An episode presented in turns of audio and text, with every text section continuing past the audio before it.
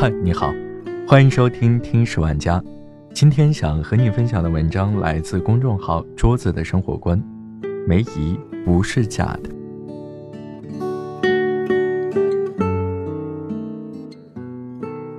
从前天开始，一张照片在很多人的朋友圈里疯传。照片上是一个叫梅姨的中年妇女的彩色头像，不过后来被证实非官方公布。这让梅姨变得更加扑朔迷离。梅姨到底是什么人？这张照片又是怎么回事？一切都要回溯到二零零五年一月四号那天，距一个叫申聪的男孩一岁生日还有十多天。他和父母一起生活在广东增城的一间出租屋里。这个孩子白白胖胖，很爱笑，是父母的心头肉。父母提前很多天就开始筹备他的周年生日宴，包括在哪家饭店订多少桌、邀请谁。然而，这个幸福家庭的平静生活被无情的毁掉了。一月四号上午十点四十分，是刻在申聪父亲申军良心里的一串数字。之后的十余年，他只要一想到，心就会像刀割一样痛。那时。正在上班的他接到妻子的一通电话，电话那头的妻子语无伦次，哭着说孩子被人抢走了，如同一声惊雷在耳边炸响。申军良失魂落魄地赶回家，家里只剩哭泣的妻子。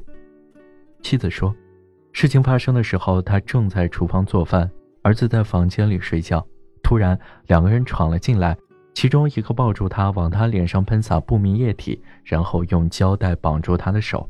另一个人抱起熟睡的申聪就往外跑。当他终于睁开胶带，恢复意识时，已经过去了五分钟。整栋楼里静悄悄的，哪里还找得到歹徒和儿子的影子？听到这个过程的时候，我都觉得有些心惊肉跳。光天化日啊，而且是在自己的家里，人贩子居然那么猖獗，入室抢孩子。在那黑暗到极致的五分钟里，孩子母亲心里该经历了怎样地狱般的煎熬？这对平凡的父母该怎样面对失去孩子之后的巨大缺口？父亲失去孩子的心有多痛，我们就有多愤怒。好好的一个家就这么散了，从此“团圆”二字成了扎在申军良心里的一根刺。为了找孩子。只是一段很小的监控视频，申军良当众给人下跪哀求。为了找孩子，他把寻人启事贴遍了广东几个市、几个县的大小街道。为了找孩子，他深入广东偏僻的城中村，晚上的时候被小混混把身上的现金和财物全抢光。那一部手机是他全部的希望，最后也被小混混抢走。那一刻。他心如死灰。他曾经也想过在黑暗的夜里自杀，可他一想到自己的孩子还在等着自己去救，他就觉得自己还不能死。自己失去孩子的那一刻，申军良从来没有过一天正常的好日子。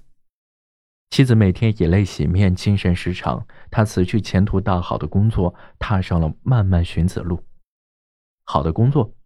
从二十八岁到四十二岁，整整十五年，他都在寻找自己的孩子，花了一百多万，欠了几十万的债务，没钱了，他就选择打工，去给别人当货车司机，然后又把赚来的钱去寻找孩子。他把自己一生都搭在了寻找孩子的路上，只要哪里有线索，他就会不计代价的跑过去。二零一六年三月份的时候，事件终于发生了转机，五个拐卖儿童的嫌犯被抓获，其中就有当年抢走申聪的两人。申军良知道自己的儿子被人以一点五万元的价格卖给了一对夫妇，他欣喜若狂地跑过去，但是嫌犯却说，孩子究竟卖到了哪里，卖给了谁，只有梅姨知道，因为他们拐来的孩子都是一个叫梅姨的中间人来寻找买主的。也就是说，只有梅姨才知道孩子到底卖到了什么地方，但梅姨一直没有落网，至今依然逍遥法外。假名字、假身份证、假银行卡，什么都是假的。人们知道的只有一个叫梅姨的外号。不仅仅是申军良儿子，被拐卖的孩子一共有九个，而矛头通通指向了梅姨。其中一个嫌犯说，梅姨当年给他拍胸脯承诺过，不论男女，只要有小孩，他都要。从他讲这番话的背景就知道，梅姨人脉很广，神通广大。有人说，在广东地区，无论是已经买了孩子的家庭，还是没买孩子的家庭，很多都认识梅姨。但是现在，梅姨就像人间蒸发了一样，消失的无影无踪。二零一七年六月，警方绘制了梅姨的模拟画像，并描述了她的一些特征：绰号梅姨。牵扯多起儿童拐卖事件，真实姓名不详，年龄约六十五岁左右，身高一点五米，口音为粤语，还会客家话，平时以红娘工作为隐藏。这两天网上流传梅姨画像，由于对破碎家庭的同情，对人贩子的痛恨，才让梅姨的画像一夜之间出现在了所有人的朋友圈里。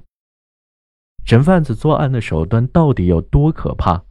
以梅姨下面一个叫张维平的人贩子为例，张维平在广东市梅龙镇一家毛织厂附近租了个房子，他没有身份证，房东没办手续就让他住下了。邻居们不知道他的真名，都亲切地叫他老乡。张维平盯上了刚满两岁的嘉欣，他踩了几次点，知道嘉欣的父母白天上班，家里只有爷爷，于是他经常过去跟嘉欣的爷爷聊天，陪孩子玩。给他买吃的，取得了嘉兴一家人的信任。二零零五年十二月三十一号九点多，嘉兴的爷爷把孩子抱到出租屋门口玩，自己到隔壁公共厕所打水洗鞋子。张维平过去了，他把自己的钥匙交给嘉兴爷爷，说他出去玩一会儿。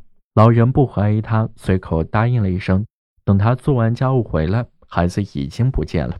二零零五年。张维平在惠州博罗县的某处建筑工地，脚部受伤，可怜兮兮的扮作一个农民工，向人群哭诉自己受伤了，钱也花完了，现在也找不到工作。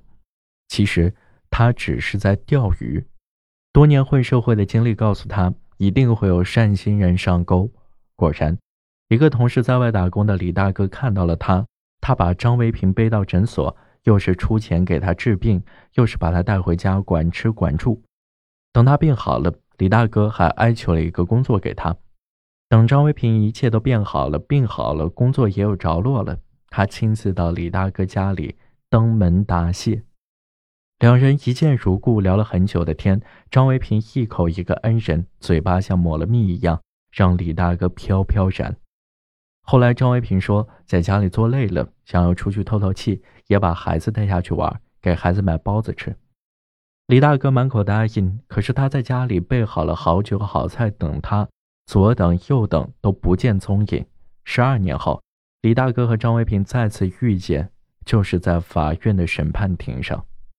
此时，失去孩子的李大哥完全变了一个人，满脸的沧桑，身体瘦弱。他愤怒地指着张维平说。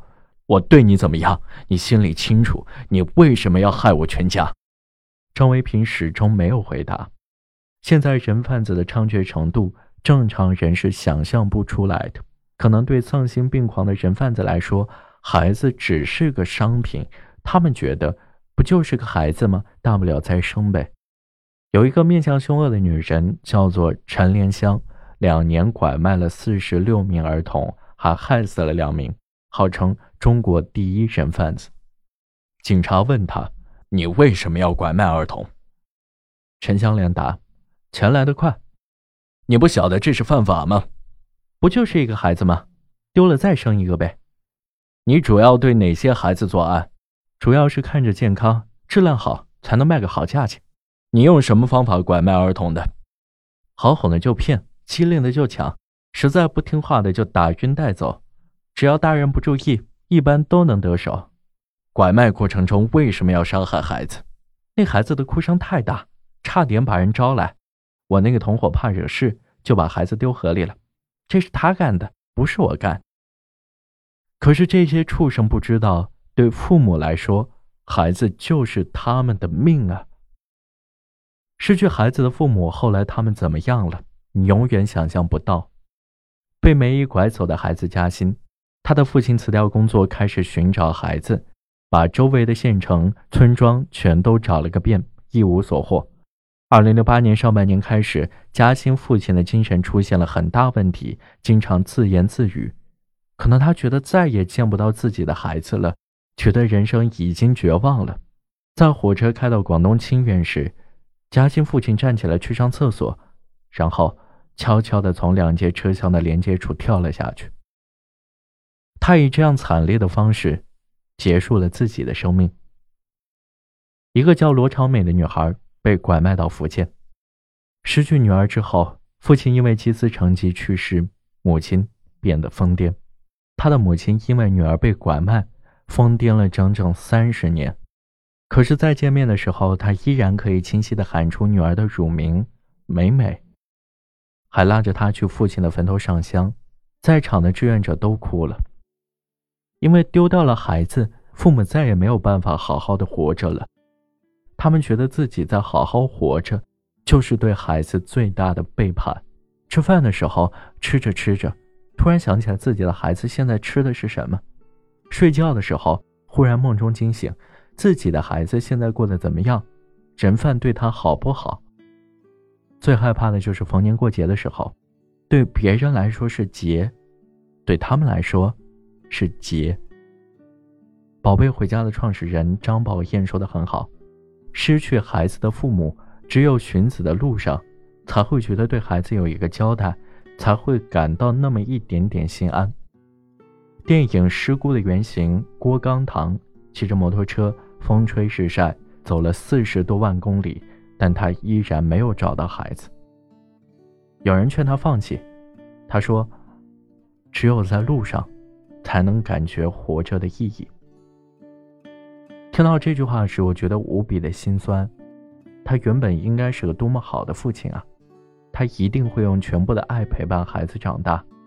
可事故发生以后，他和孩子之间唯一的纽带只剩下寻他。他有家，但他再也回不去了。这样惨痛的别离，真的让人不忍卒读。在这些惨重的事情面前，我感到深深的无力。我能做的只有写文章，不断呼吁，希望能够引起社会各个群体的重视，也希望可恶的人贩子全部都伏法。好了，这就是今天的节目，感谢您的收听，我们下期再见。